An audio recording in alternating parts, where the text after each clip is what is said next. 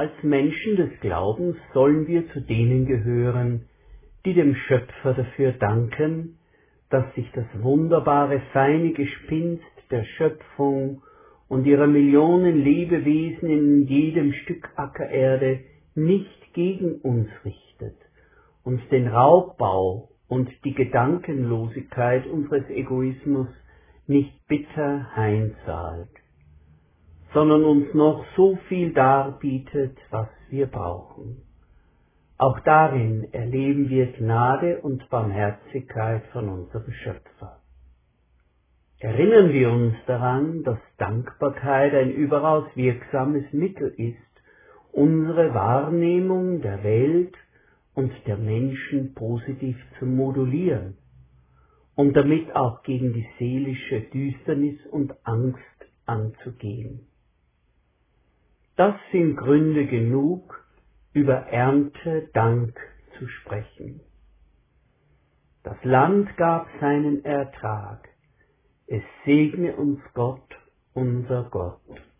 Es segne uns Gott. Alle Welt fürchte und ehre ihn.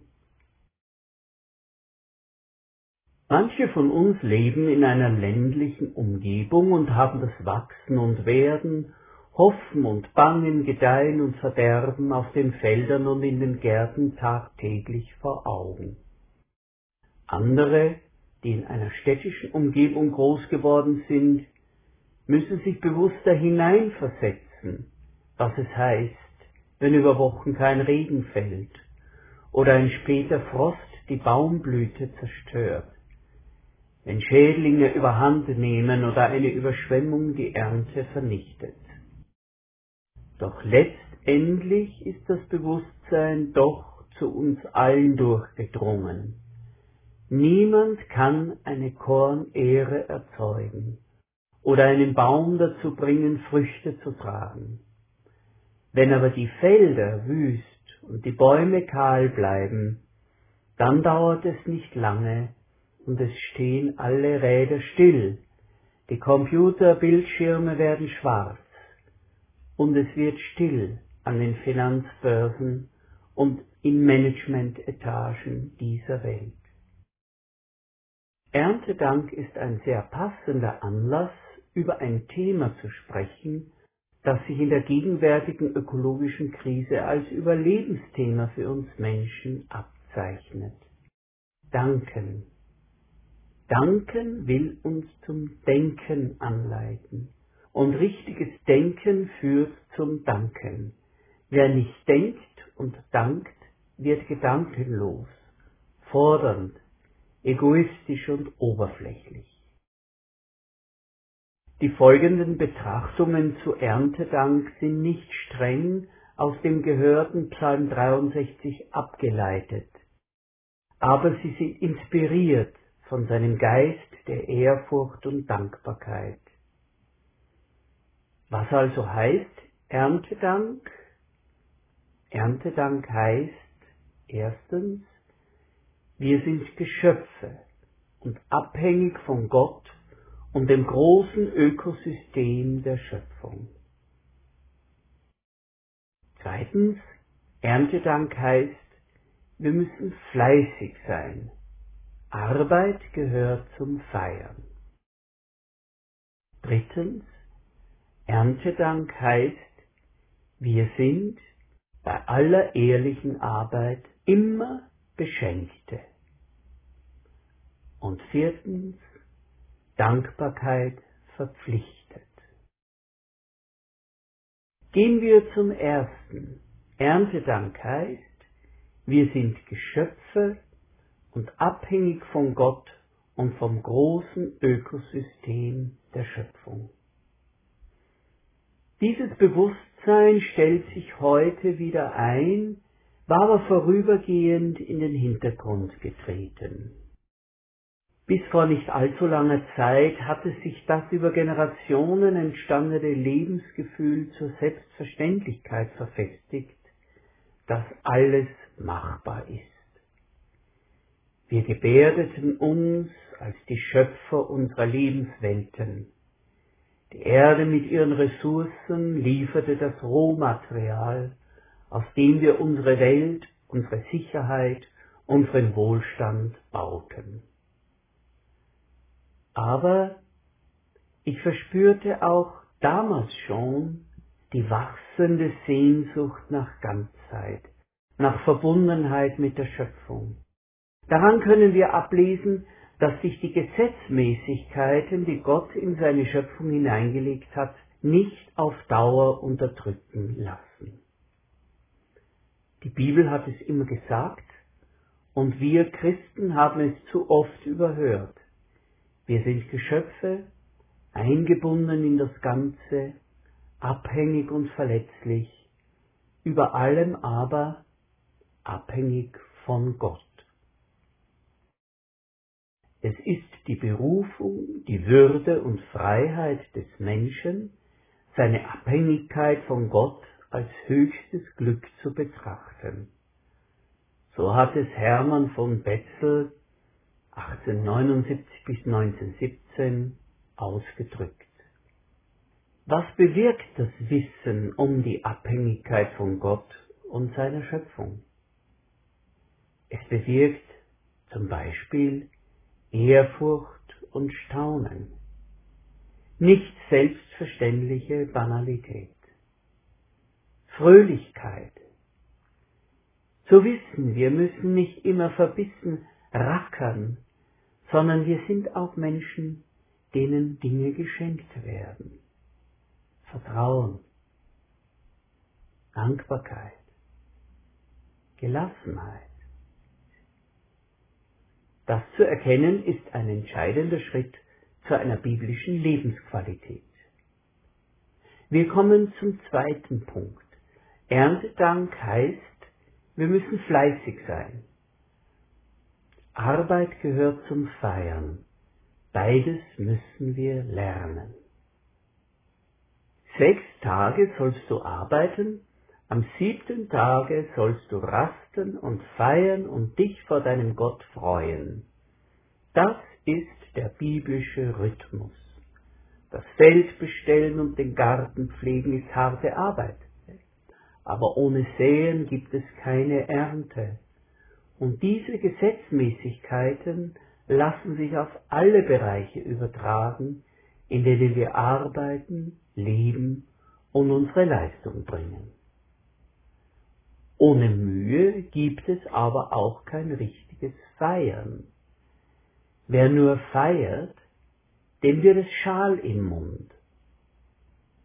Sprüche 20.4 besagt, im Herbst will der Faule nicht pflügen, so muss er in der Ernte betteln und kriegt nichts. Eine andere Aussage aus dem Buch der Sprüche, Kapitel 24, lautet, ich ging am Acker des Faulen entlang und am Weinberg des Toren, und siehe, lauter Nesseln waren darauf, und er stand voll Disteln, und die Mauer war eingefallen. Als ich das sah, nahm ich's zu Herzen, ich schaute und lernte daraus. Noch ein wenig schlafen und ein wenig schlummern und ein wenig die Hände zusammentun, dass du ruhst. Ja, so wird deine Armut kommen wie ein Räuber und dein Mangel wie ein gewappneter Mann. Und dennoch führt uns die Bibel nicht in die Richtung einer zermürbenden Dauerüberforderung. Die Bibel betont den Fleiß und die Frucht der Mühe, aber verbunden mit Vertrauen und Gelassenheit leitet sie uns auch an, das Rasten und Feiern einzuüben. Erntedank führt uns vor Augen, Arbeit gehört zum Feiern. Wir müssen beides lernen. Nun zum dritten. Erntedank heißt, wir sind bei aller ehrlichen Arbeit doch Beschenkte. Wir dürfen zufrieden sein, wenn wir fleißig waren und die Früchte unserer Arbeit genießen können. Gute Arbeit gehört zu den Dingen, auf die wir stolz sind und die auch zu einem gesunden Selbstwertgefühl gehören. Dennoch macht uns gerade Ernte Dank bewusst, dass es viele Faktoren gibt, die wir nicht in der Hand haben. Wir Menschen können die Ernte nicht allein auf unser Konto verbuchen. Bei aller ehrlichen Arbeit sind wir zu guter Letzt doch Beschenkte. Niemand hat seine Gesundheit, seinen Arbeitsplatz, die Mittel seiner Vorsorge, die politischen Rahmenbedingungen, wirtschaftliche Krisen und vieles andere in der Hand. Diese Einsicht macht uns zu dankbaren Menschen, aber auch zu solchen, die sich nicht auf den Standpunkt stellen, ich habe mir alles selbst erarbeitet. Diese Meinung ist nicht nur falsch, sie lässt sich mit einigem Nachdenken sachlich widerlegen.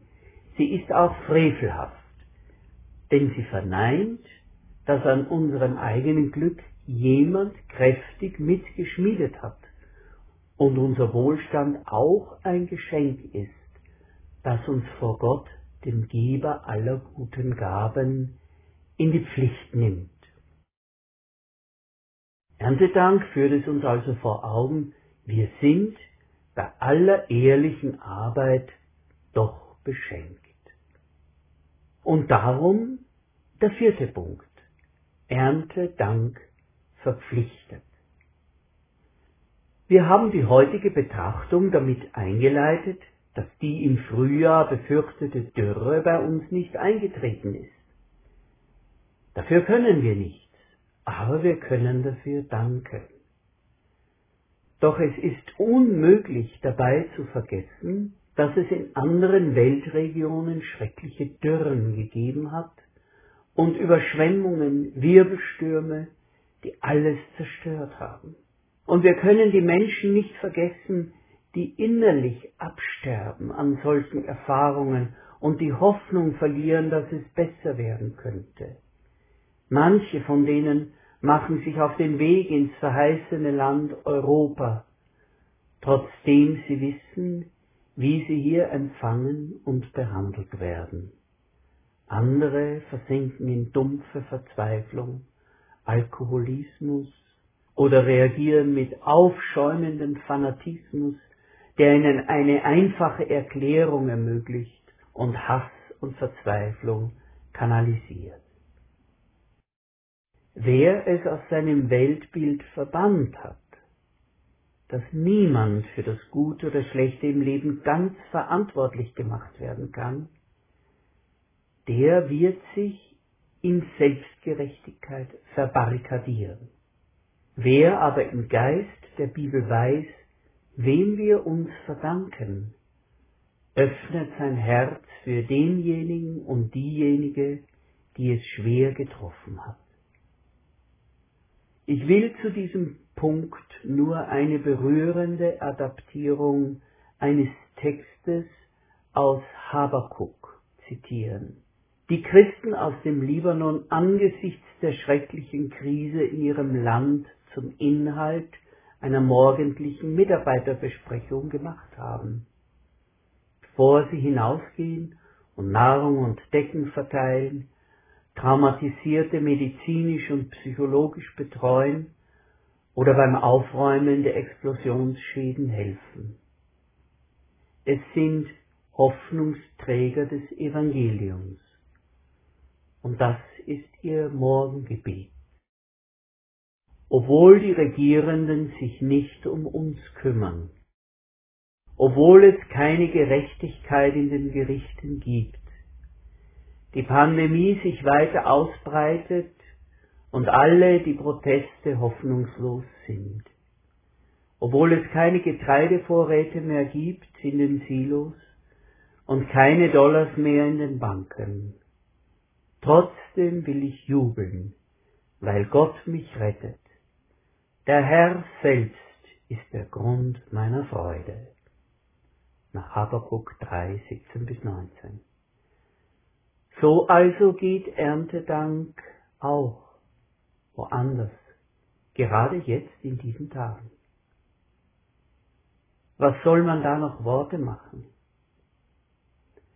Wir haben allen Anlass, Gott zu danken und nachzudenken. Amen.